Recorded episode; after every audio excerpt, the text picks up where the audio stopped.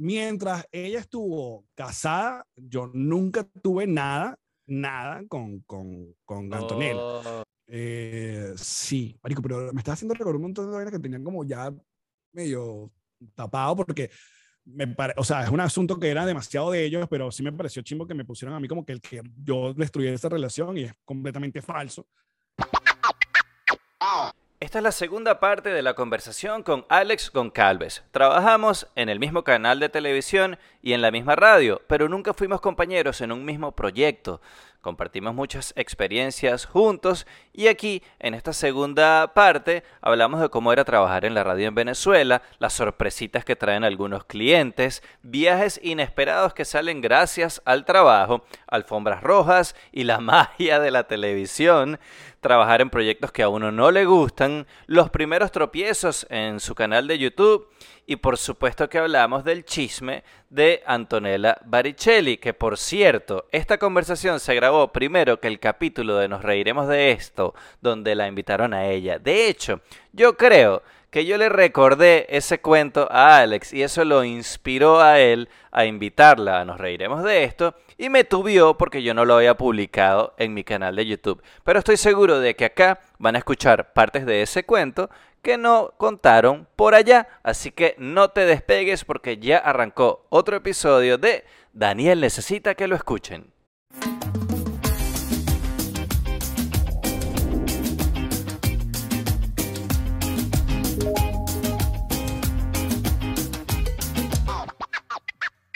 Ahorita que estábamos hablando que no había redes, no había, estaba empezando Facebook en esa época. Este, yo me acuerdo. Empezó como en 2006, 2007. Bueno, Sales empezó en el 2003. Bueno, por eso. Este, y, y yo me acuerdo que yo, yo hice una página web. Y me acuerdo clarito lo que te va a, no, no sé si tú te acuerdas de esto que te voy a contar. Este, yo tenía una página y yo había visto que Moby hacía como microblogging en su página, Ok. que es ahorita lo que se hace en Twitter. Ajá. Este, el, el artista que yo vi que estaba haciendo eso era Moby. Él tenía un journal en su página. El homepage de su página era un journal donde él escribía una cosita todos los días, cortica, como un tweet. Ok. Este, y yo hi- hice eso, yo quería, yo quiero hacer algo así. Claro, lo loco es que uno hace esa vaina, pero nadie lo está viendo, porque como tú llevabas tráfico a tu página. O sea, ¿cuánta gente hay googleando Daniel Martínez? O sea, Ah, era- tenía que, tenía que yo ser orgánico que la gente llegara de la nada. Entonces yo hice esa página donde publicaba fotos eh, trabajando, publicaba fotos que la gente cuando alguien se tomaba una foto conmigo me la mandaba, yo la publicaba. O sea, lo que era taguear ahorita en Instagram o en Exacto. Facebook. Y yo hacía el journal. Y yo me acuerdo que tú me comentaste, tú eres, porque tú- a ti siempre te ha gustado Internet. Y nadie me entendía porque yo estaba haciendo esa vaina. Yo me acuerdo clarito Carregal diciéndome, ¿para qué está, cuál es el objetivo de tener esa página? Este, y tú qué me te dijiste, marico, vi tu página, qué pinga que tienes ahí las fotos y la vaina y lo que estabas haciendo con la... Se ve que tú estabas como también Claro, eh, no, yo en esa época estaba inventando con blog, yo tuve mi blogspot, era bloguero, era la pr- primera comunidad así que yo conocí, eran los blogueros, y yo tuve un podcast en el 2007, marico, se llamaba Ese La es el de. La Mala, ¿o no? No, no, no, la mala conexión vino después, Ok. pero lo primero que yo hice era tener un blogspot, y luego, empecé, ente- como me compré el iPod, y en iTunes estaban los podcasts, yo dije, ¿qué coño es esto? Y empecé con- a escuchar unos podcasts en español de un pana de Barquisimeto, yo dije, yo quiero hacer esto, que era literalmente así como un mini programa de radio que, marico, lo escuchaban, weón. Es eso, que creo lo que arrecho era eso, que tres- ahorita tú tienes personas. como decirle a la gente que eso existe, pero en esa época no existía. No, no, no. Lo promocionaba, no sé, en el programa de radio. Lo, lo Bueno, yo hice una gira de prensa en programas de radio para promocionar mi página. y veía las estadísticas, verga, hoy entraron 80 personas a ver la vaina y tal. qué La ve- arrecho. la- la Marico, ya estuve en el programa de Pensini promocionando mi página.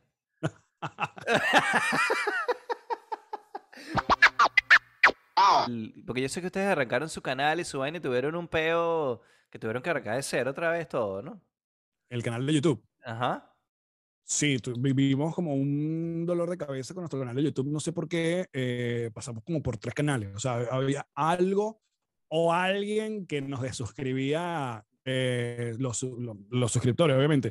Entonces comenzó como el boom, arrancamos el episodio, lo- lo- los episodios, el podcast y llegamos a 3000 y de repente empezaron a bajar suscriptores Y tú dices, bueno, capaz se pueden suscribir porque no le gustó la vaina, pero él, él llegó a niveles Que, absurdos que, el que se vayan mil de un solo coñazo. a menos cero, tú dices, esto no pasa. Y vivimos así como por buena parte del inicio del podcast, que luego tuvimos un canal que no pasaba de 500 suscriptores y luego como que lo soltaron y por eso nos costó tanto. Yo creo que el, el jalón, ya, ya nos reiremos, tuviera ya los 100 mil suscriptores, pero este primer arranque, porque pasaron ¿Cuánto tiempo meses. fue eso? ¿Meses? Marico, puede ser como los primeros seis meses del programa.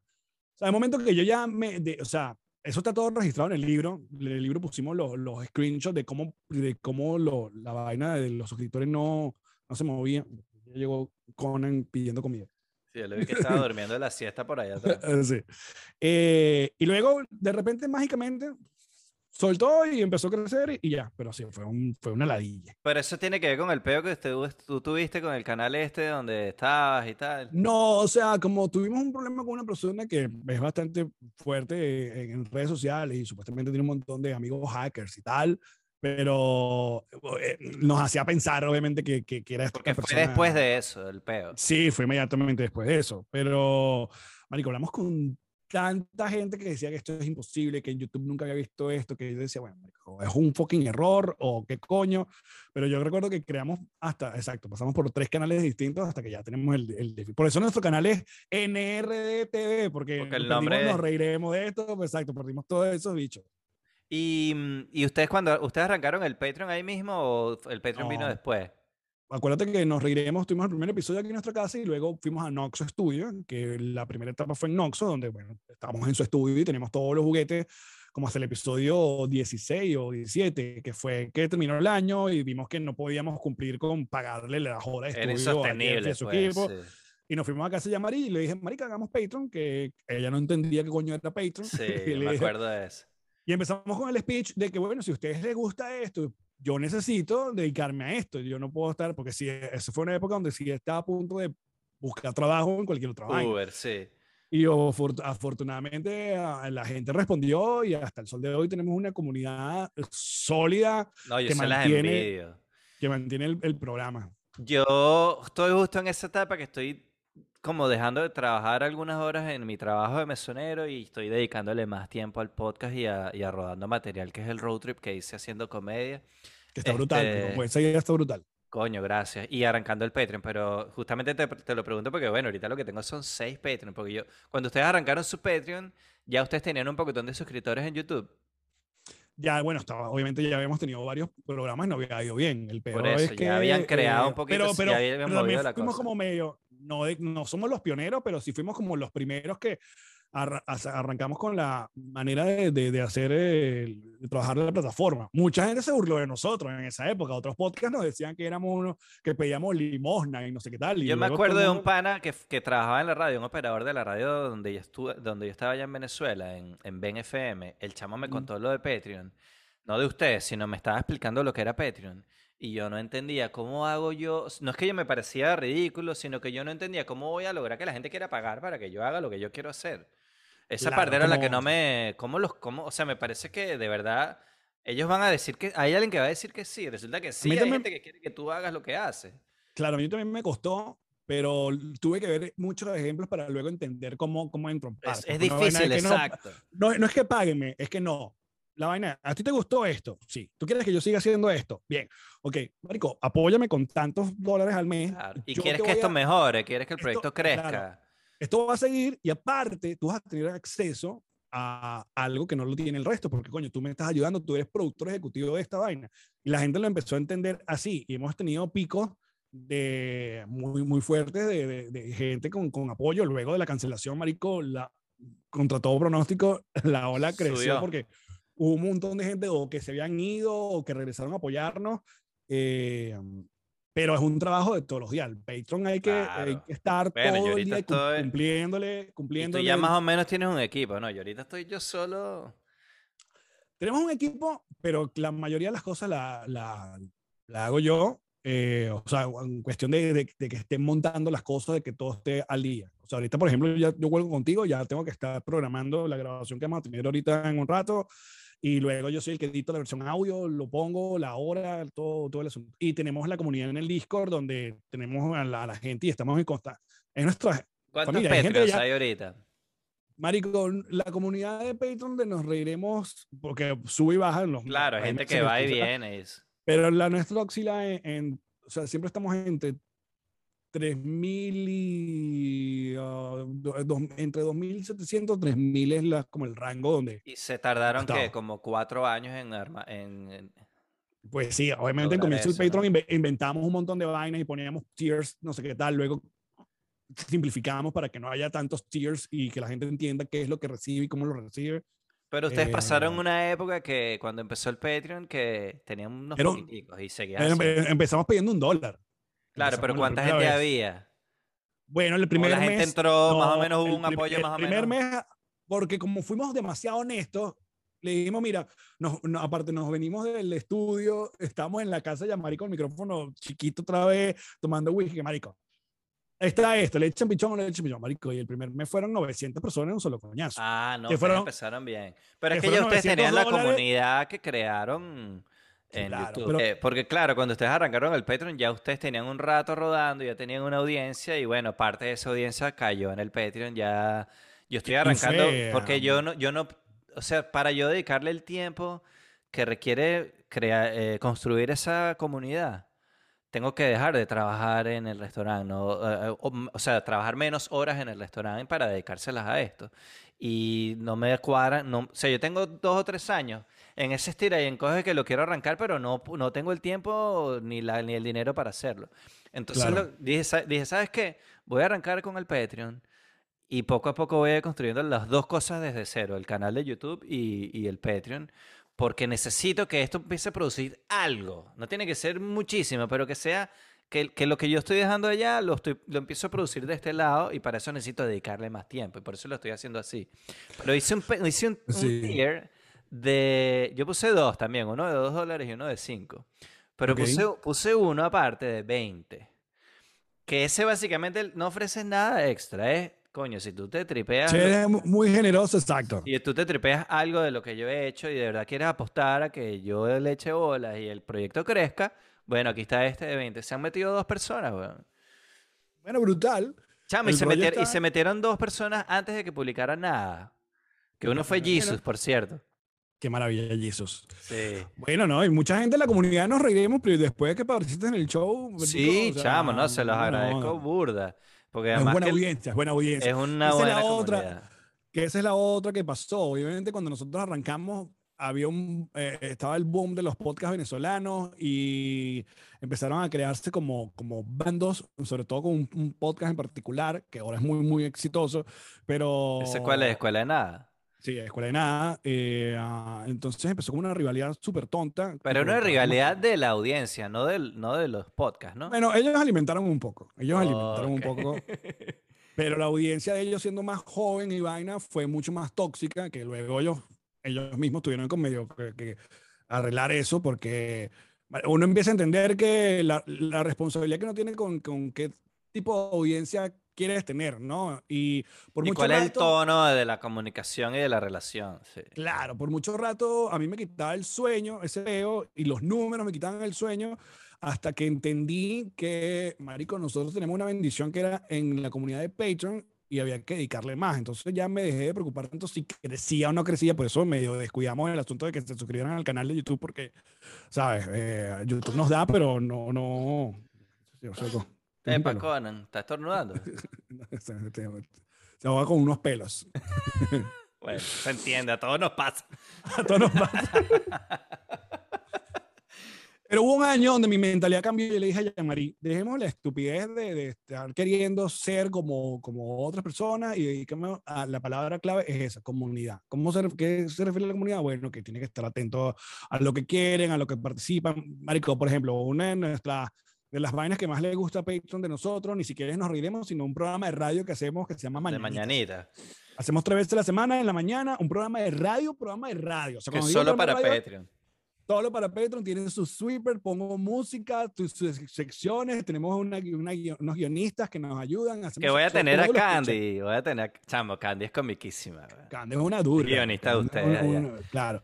Entonces, eh, Pero ¿qué ahora, qué, qué hacemos ahora? Que los martes, los que formen par- parte del club Patroncito, yo los martes lo voy rotando y, deci- y digo, bueno, te toca a ti ahora poner la música del programa de hoy. Entonces eso genera, marico, que el coño, que, que se sientan parte del programa. Claro. que en, en, en Discord es muy cómico porque cuando vamos a música, la gente acompaña las canciones con GIF. Entonces, si es una bailable, pone la bailable o el artista. Entonces, es como una joda eterna. Y Pero para poder como- hacer eso, tienes que tener una comunidad más o menos grande, porque... Marico, pero hay que, hay que, eh, hay que trabajarla. hay que Total, no, no, no que estoy, no lo estoy, pero digo que yo tengo ideas de cosas que quiero hacer así, pero todavía no las puedo hacer porque no he construido la, la comunidad. Bueno, pero ahí va, por lo menos ya estás en este peo ya. Ahí Vaina- vamos, chamo, pelo a pelo. Y ah, el- el- el- la palabrita de la constancia. Porque hay varias cosas que yo quiero aparte- hacer. Aparte, yo, si, si alguien ha inventado huevonas en internet, sido yo, y, y yo mismo me doy cuenta como que, que esto no va para allá, esto no funciona. Yo tenía una idea de hacer un canal con varios programas, un- como No te fue bien. No es que no nos fue bien, no fue bien, pero no habían los números como para que... Yo, obviamente mi prioridad era nos reiremos. Si mi prioridad hubiera sido Connector Now, yo todavía lo hubiera metido ahí. Pero me quitaba tiempo para una vaina que li- literalmente no generó ni un dólar. O sea, era muy, muy poco, pues. Entonces, Claro. repensé la vaina y, y listo. A lo, lo final es que cada quien que generó su contenido se llevó su contenido y, y- y ganó una audiencia nueva con, con la exposición, pero, pero hubiera sido cool. Claro, porque a mí me, por ejemplo, eso, tengo varias ideas de vainas que quiero hacer con participación de la gente, pero necesitas una audiencia más o menos significativa para que, para que la gente participe, porque no todo el mundo que está suscrito te está parando bolas en realidad. A veces ven un episodio ahorita y no lo ven hasta dentro de un mes y luego se ponen al día, otros no se ponen al día. Entonces la comunidad, la masa tiene que ser grande para que de los que te están realmente parando bola, participe, además quieran participar, porque no todo el mundo quiere participar. La gente te está parando bola y, se lo, y lo quieren consumir, pero no todo el mundo quiere participar. Entonces es como hay que hacer que la masa crezca y crezca y crezca para que uno pueda tirar un poquito a cada cosa. Estás disfrutando de la versión gratis de este contenido. Si quieres apoyarme para que pueda seguirlo haciendo y disfrutar de versiones extendidas y material exclusivo, te invito a que te sumes a mi Patreon. Desde 2 dólares mensuales puedes ayudarme a que este proyecto sea viable. El link está en la descripción. Si no puedes sumarte al Patreon, no pasa nada. Suscríbete, disfrútalo, dale like y compártelo, que así también me ayudas. Gracias.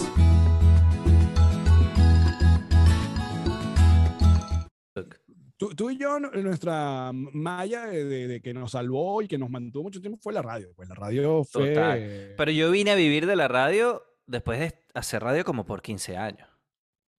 Así. Yo vine realmente a vivir de la radio, ya no estaba en televisión. Vivir de la radio de mis clientes que tenía en la radio 10 o 15 años después de estar haciendo radio. Que me daba para vivir. No, igual. A mí la, la, la mega eh, ah, siempre me fue bastante bien. No era un platal, pero me, me daba completamente para, para eso, para mantenerme para, para seguir eh, trabajando y haciendo cosas. Eh, había gente que ganaba mucho más plata en la radio, pero porque entendía el negocio de, de otro punto de vista. Era, aparte, coño, hay que tener una vena porque eh, la gente no sabe esto. Hay que más ser allá del- vendedor. del nego- hay que ser vendedor, entonces hay que ser encantador y hay que ir para el brief y hay que hacer este, y, con, y, lleva- y se las llevaban para esos almuerzos adecos largos con, con la, la gerente de venta de no sé dónde. Entonces había gente que sí se le daba y había gente que ah, no tanto. O sea, a mí ¿Sabes cuál es la un parte tim- más difícil de vender publicidad en radio que, que a mí me costó entender? Que tú estás enamorando a un cliente y desde el que el cliente te dice que sí te quiere comprar el programa, hasta que de verdad te lo compra, pueden pasar dos años. Tú hablando con el cliente, lo llevas a almorzar y te dice que sí. Ah, no, y la otra es cuando te lo compran, de que te lo paguen, porque en la radio había esa paja Cuando de que firman el cheque, exacto. 30 días hábiles, 15 días, la vaina, tú, yo veía esa plata lejos. Sí, chamo, sí. Pero lo, a mí, una, de, de esa época la radio, yo nunca tuve rollo. O sea, yo sí conocí locutores que cuando gerente, la gerente de ventas los invitaba, pues, había que llevar el brief y no sé qué vaina. Había locutores que porque, bueno, eran ya eh, muy estrellas, muy rockstar o, o divos, como quieran llamarlo. A mí sí me gustaba ir, pero sí había brief, marico, que eran como innecesarios. Como ese, esto pudo haber sido un mail. O sea, Es caerle bien al cliente y mañana. pasarle la mano al cliente y tomarte la foto y ya. Claro, weón. pero entonces te, te- te quieren contar una promoción de, marico, qué sé yo, de un jabón como si fuera la vaina más arrecha y no, ¿qué es lo que tengo que decir? Total, dame el, final, dame el texto ¿Cuál es y el- yo le hago tu ¿cuál, es el, ¿Cuál es el texto? Y Ya, entendimos. No, y queremos para que Claro. conozcan, entonces, este, Burger King, para que ustedes conozcan los chamos. Ya yo comí en Burger King, ya yo me conozco las papitas. Dime lo que tú quieres promocionar y yo te voy a hacer una cuña bien de pinga. No hace falta que vayamos a la sede de Burger King en Sabana Grande.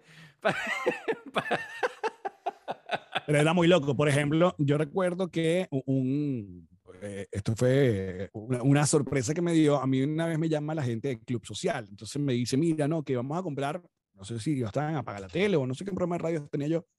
Eh, sí, estaba en Apaga la Tele porque ya estaba en 839. Y me dice, no, que Club Social va a comprar una, unas menciones contigo eh, porque vamos a promocionar un curso para Rock al Par, para Rock in Rio. 2013 fue eso.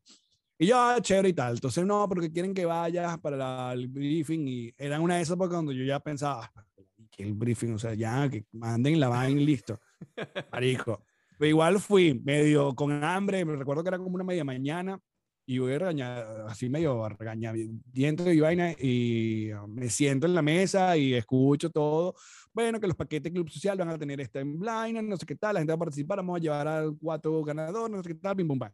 Marico, al final de la, de la reunión me entregan a mí un material promocional, que es una franela, una cosa, y me sienta, se sienta una asistente y me dice, Alex, para que me pases todos tus datos, lo de tu pasaporte y tu, y tu cosa. Y yo, ¿Este Sí. cómo? ¿Este qué? ¿Este qué te como? Vamos a viajar. ¿Sabes que en, en todo el proceso, desde lo que me dijo la gerente de la Meg- del evento de la Mega hasta toda la vaina, eh, o sea, en un tiempo, un lapso de, de una semana, nunca, nunca se había asomado ni la idea de que yo iba. Hasta el final de la reunión, donde básicamente me dijeron que, ah, no, sí, tú vas. ¿Para Y yo por de... Marico, yo salí de la reunión como bailando, porque aparte, Marico, fui a Rock in Rio y vi a Beyoncé, a Rio. Muse, a, a- que, aparte, yo amo ir a conciertos y, y nos viajaron, weón, o sea, la gente súper buena Uf. onda, fui con los ganadores y literalmente a no hacer nada, porque si una vaina era que tenía que viajar para luego documentar o hacer alguna vaina, no, era, no, tú vienes con nosotros y ya. Estás invitado, pues. Yo ganado, que demasiado ganador. A, a Osman le tocó, eso sí se lo envidié yo, a Osman le tocó el carnaval de Río en el camarote de Brahma. Bestia. Es más, creo que estaba en el mismo camarote o en el de al lado Giselle Bunchen. que esa era otra vaina que pasaba, luego como dejó de pasar y luego a veces pasaba. A mí lo de Club Social me sorprendió porque era una época donde ya ese tipo No de vainas pasaba. no pasaba, o sea, se había acabado. Pero yo recuerdo que sí una época antes que yo llegara a Caracas y vaina, pero yo recuerdo que Hot 94 mandaba a gente a, no, a los MTV y se iba Ah, bueno, yo en la. Mega, siendo, no estaba, había estado en televisión todavía ni nada, pero Polo, que era el gerente de la Mega, Ajá. este, cuando hacíamos el tour Confetti, que era el, el cliente que organizaba El esos viajes para ver los conciertos aquí en Estados Unidos. Madonna y vaina. Sí, todos los conciertos importantes había un tour confetti que era cliente de la radio, entonces se regalaba un viaje a, a algún oyente para venir al concierto y Polo decidió, porque por parte del arreglo había un cupo en ese tour para la radio, que normalmente se lo daban al gerente de la radio o a alguien, Claro. eje- algún ejecutivo del circuito. Este Polo decidió que ese cupo se iba a repartir entre los productores, o sea, cada viaje le iba a tocar a alguien. Qué arrecho. Y a mí me tocó ir a ver a Metallica en el Madison Square Garden con la Sinfónica. O sea, a mí, me tocó, a mí me tocó acompañar al ganador. A llevarlo al viaje. Que yo no tenía que hacer nada, nada más viajar con el ganador. Que por eso Este, llamaba a trabajar en la radio. Yo tra- empecé a trabajar en la radio porque quería eso. quería ir a los eventos. Que por cierto, a mí me tocaba, en realidad, en el sorteo, a mí me había tocado Pet Shop Boys. Ok. Y no, ahorita no me acuerdo qué pasó. Que yo no fui a Pet Shop Boys, sino a Metal, me tocó Metallica después. Bueno, está bien. Este, no, hubo brutal, porque nada más hubo dos conciertos con la Sinfónica, el de Nueva York y el de Y San Berlín. Francisco. No, el de San Francisco fue el disco. Es que, exacto, grabado. Pero para lanzar el disco hicieron el de Berlín y el de Nueva York. Ya, no, hubo, no fue que hubo una gira. Claro, claro. Este, y después con Sálvese, el viaje así que me acuerdo de pinga que uno no se lo esperaba. Yo fui a Puerto Rico invitado por Olga Tañón ¿Qué? y vacilé burda. Y fui a Colombia invitado por Shakira, bueno, por el equipo Shakira, no fue que Shakira me llamó a invitarme, pero yo fui a, yo fui a Colombia este, al lanzamiento de Fijación Oral. Ok. Este, y tengo mi foto con Shakira y la tipa, a pesar de que se sentía mal y tal, y la tipa me atendió, pues, o sea, fue de verdad que es una tipa súper profesional. y fui a Portugal con Oscar del León, Ah, bueno, pero ya tenías otro tipo de relación en esa época. Pero fue, con, fue por Salves, o sea, se fue a grabar. Claro, fui yo con una cámara, Salves no quería pagar, poner, no. no quería poner, pero ni, un, ni, ni para el taxi para el aeropuerto.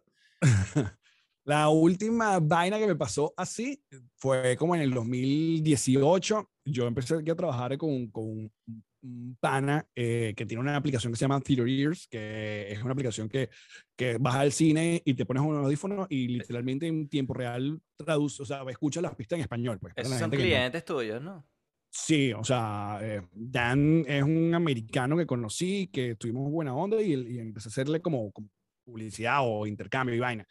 Y la aplicación funciona de maravilla. Y un día él me escribe, mira que Warner tiene una activación, no sé qué vaina, para ver si, si quieres ir por nosotros, porque yo no puedo ir, si quieres ir por nosotros a Nueva York, que va a haber una activación con una de estas películas de um, Fantastic Beasts, de, de las de Harry Potter.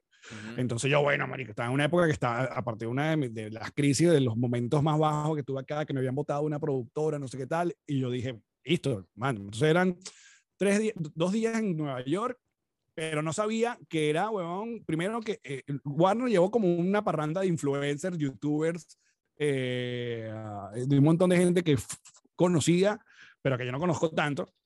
Y nos pusieron un hotel en Times Square y nos llevaron a la, a la obra de Broadway de Harry Potter, eh, que es arrechísima y que vimos la, la, la, son dos partes esa, esa, esa ese, eh, musical de Harry, de Harry, Potter.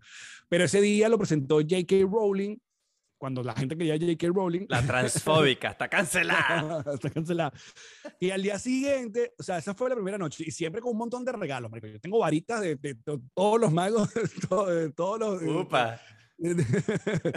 eh, palabras limpias, Daniel. Entonces, y al día siguiente era como hacer un tour donde la primera parada fue al lado del de Today Show, donde conocimos a J.K. Rowling, nos tomamos una foto con ella y luego era que si a ver el trailer de la película donde estaban parte del cast, donde estaba el otro ahora loquito es Ram Miller y la otra parada, pero era como muy cool, o sea, era toda una actividad y el otro, uh, yo a Zoe Kravitz la conocí también ahí porque había un lugar donde nos mostraban como el vestuario de la película. La única vaina que tuve que hacer para ir a ese show, es que, para esa vaina, es que Dan me dice, tienes que convencerlo que eres un Potterhead. Y yo, bueno, a mí me gusta Potter. Tienes que Harry, tu puñal. A mí me gusta yo no Harry sé Potter, nada de Harry Potter, no sé nada. Yo las vi y, y me gustaron. Yo no he visto y, ninguna, pero, pero no, no, sé soy nada. Un, no soy un Potterhead que tengo que si tatuado el... No sé ni siquiera los nombres de los personajes, no sé nada. Sé que es Voldemort. Ajá, el innombrable. Ajá. Este, y Harry. no sabe, no sabe de qué, qué casa eres, de qué escuela eres. No tengo, y sé que toman cerveza de mantequilla. ¿Y cómo que se llama el deporte que juegan? El Quidditch. Eso, todo lo, eso es todo lo que sé de Harry Potter. A mí me hubieran agarrado movido en la foto, pero feo. pero bueno, eso fue la última vaina, así que, que fui como de este tipo de eventos. Y eh, aquí, pero aquí sí pasa, la vaina es que hay que meterse en, en, en, el jueguito, pues, en la vaina. Chamo, y volviendo a eso, me estoy acordando, antes de la televisión, estando en la Mega, a mi Nokia me invitó a Mar del Plata. Okay. A, un, a, una rumba con Fatboy Slim en la playa, así como de... Había, oh. Ahí había como 50 mil personas. Pero nosotros estábamos en un VIP, carpas con aire acondicionado en la playa. Qué brutal. Y sushi, ay, no sé, era una vaina mega VIP. Con, yo tengo una foto con Fatboy Slim así abrazado en la playa, weón. Qué buena este... que Fatboy Slim también fue a Venezuela. Sí, me, me, olvidaba esa vaina. Y, eh... y otra, otra locurita sí fue. Mmm, coño, se me, ahorita me acordé uno y se me olvidó, weón. Ah, no, bueno, pero con, con, en Venezuela pasó un montón de vainas y para ese tipo de, de, de, viajes y cosas así, pues sí. Eso era lo... Pero, y, y, premios que si los Grammy latinos no te enviaban. No, yo no. A mí me tocó ser el que estaba en la cabina un par de veces en la Mega, pero para allá mandaban a Losher, mandaban a... No, pero en Venevisión, no, no, premio lo nuestro. No, porque, porque Grammy creo que lo tenía siempre Televen, me parece. Cuando las pocas veces que lo transmitían, lo transmitía Televen, me parece. Ok. Este, nunca Pero recuerdo que, eh, eh, eh, yo recuerdo, creo que tuvo un año cuando ustedes hicieron la alfombra roja del Venezuela. ah, bueno, eso siempre se hacía. Pero creo que el año que, que, creo que ese año fue, o el 2004 o el 2005, fue el, el 2004, que yo había ganado y era el regreso de Benevisión al Poliero, porque sabes que hubo una ah, época donde... Eso debe haber sido 2004. Sí, sí, fue 2004, me acuerdo. Entonces ustedes eran en la alfombra roja y recuerdo. Que montaban a la gente en una limusina y al final y los traían. Era la misma limusina que iba dando. iba a buscarte, a ti. La televisión es increíble. Porque claro, todo el mundo pensaba que iba a llegar, no sé, vivían en una limusina de su casa. ¿Tú llegaste a ser jurado en el Miss Venezuela? No, yo, los dos Miss Venezuela que tuve fue el primero del año que gané, que Joaquín nos puso a nosotros a hacerle las preguntas de las misas. yo le hice preguntas de las misas también, pero en el que fue en estudio. No, a mí me tocó, y a mí me tocó hacerle la pregunta, es famoso, siempre aparece todos los años porque yo le hice la pregunta a Mónica Spears. Entonces a mí me tocó. Ah, coño. Pero éramos los otros dos, estaba Andrés Scarioni y Daniel Enrique, o sea, éramos los, los tres finalistas del concurso de animador ese año. Y el año siguiente, Joaquín me puso en el opening con los atómicos y junto a Antonella. Tocó bailar, ¿no? Me tocó bailar con los mopeds, la vaina esta. Y yo nunca, yo creo que hay unas, hay unas barajitas de que, o sea, que de la farándula venezolana que creo que tú y yo las tenemos casi todas. Tú estuviste en una guerra de los sexos. En, cuatro o cinco, tú. Sí, yo también estuve en varias, pero bueno, estar en creo que tuviste más. Yo pero estuve como en diez. Eh, porque nos usaban todo el tiempo. Mega Match estuve también. Este, Miss Venezuela. Tuve, yo tuve dos Miss Venezuelas grandes y luego se inventaron en el 2006 uno que tenían que hacer como última obra que ganó Federica. Eh, fue en el estudio de, de, de, Sábado Sensacional. Y también me pusieron a bailar con Mónica Pascualoto, una vaina que ni consigo en internet. No sé por qué no, no está, pero bueno. Me, tocó esos tres mi Venezuela. A mí por ahí me llegó, bueno, Jesus, que seguro va a estar viendo esto, busque ese material y lo compartimos. Marico, Jesus es de, coño, es verdad. este, pero esas barajitas, chamo, es un tripeo haber estado un sábado sensacional. claro, vale, todo, yo, nada, nada, nada de esa época me arrepiento de nada, todo siempre fue una, una escuela, ver cómo, ver siempre he dicho, me tocó ver cómo trabajaba Joaquín Riviera, cómo trabajaba Ricardo Peña, cómo trabajaba Hugo Carregal, eh, hasta el otro que, que, no quiero nombrar, también verlo cómo trabajaba, porque son íconos, marico, de, la, ese, de, la, televisión. Lo que pasa es que no sé si quieres hablar de ese tema. Pero hay, es que yo, yo nunca he hablado contigo de ese tema fuera del aire. Hay un chisme ahí que yo no sé si es verdad o es mentira. ¿Cuál es el chisme? O sea, ¿cuál es la información que tú tienes? O la, que la información que yo tengo es que es, o, repito, no es de una fuente así, ni siquiera me acuerdo cómo me enteré, pues. Pero la información que yo tengo, porque además es un chisme viejísimo, este, es mi primer, que... Mi primer chisme, Es que tú estabas haciendo Atómico, ¿verdad? Ajá. Eh, Antonella era tu compañera en Atómico. Sí. Ok, Antonella era tu compañera. Y era la esposa del Que era la esposa del productor del programa. Ajá. Este, y tú tuviste algo con ella. Ajá.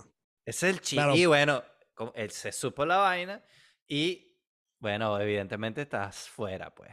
Exacto. Es, el chisme que a mí me llegó. Pero yo creo que tú y yo nunca lo llegamos a hablar. No, porque el chisme corrió, pero eh, por, por otros lados, y luego me entero cómo corre el chisme, porque luego también entendí cómo funcionaban las cosas. Pero eh, eh, el chisme está a media porque mi versión, la versión oficial es que nos ponen a trabajar juntos eh, en una época donde ellos estaban separados y eh, ella ya le estaba pidiendo el divorcio o se estaba divorciando. Y mm, mientras ella estuvo casada, yo nunca tuve nada, nada con, con, con Antonella. Luego se divorcia y... O sea, no fue que ella le montó cacho contigo. No. Es pero que eso fue lo que, separados. Pero eso fue lo que él mandó a correr porque luego me enteré que él, eh, ellos manejaban los chismes, pues. Entonces me, quería, me, quería joder. Eh, aparte que era un carajito, pues. Y um, aparte que nosotros tampoco tuvimos una relación, marico, fue que teníamos muchos amigos en común en Valencia, de verdad hicimos un match increíble, yo a Antonio la, quiero demasiado, y bueno, tuvimos, tuvimos unas, unas cositas ahí, una, una vaina de, de muchachos, ya estaba saliendo de una relación bastante tóxica, y... Um, y la, la, pasamos como que bien. Y yo recuerdo que llegó una fiesta de Navidad en la Quinta Esmeralda, la famosa fiesta de Navidad de Benedicción, que siempre era un desastre también. y él, em, él empezó a correr ese chisme, o, su producción había empezado a correr el chisme de que yo era el culpable y que yo no sé qué tal. Y entonces yo le dije a Antonella, eh, bueno, cada quien por su lado, no, vamos a evitar que la gente siga hablando no sé qué tal. Y Pero estando el chisme rodando, ¿estaba el programa al aire tú con ella? Claro. Y él era el productor. Claro, y el momento más incómodo de todo ese proceso si estás escuchando esto es porque estás disfrutando de la versión gratis de este episodio. Si quieres enterarte de todos los detalles de este chisme, visita patreon.com slash Daniel Necesita. El link está en la descripción de este episodio. Allí terminamos todo este cuento con lujo de detalles, cosas que no se contaron en Nos Reiremos de esto. Además del episodio anterior con Alex Goncalves, la versión sin editar con el bonus de Patreon, dos capítulos completos sin editar con Jean-Marie y dos capítulos completos sin editar con Arturo de los Ríos, además de mi proyecto Rodando Material, haciendo stand-up comedy por diferentes ciudades de Estados Unidos y todos los episodios sin editar de Daniel Necesita que lo escuchen. Así que te espero por allá, patreon.com slash Daniel Necesita.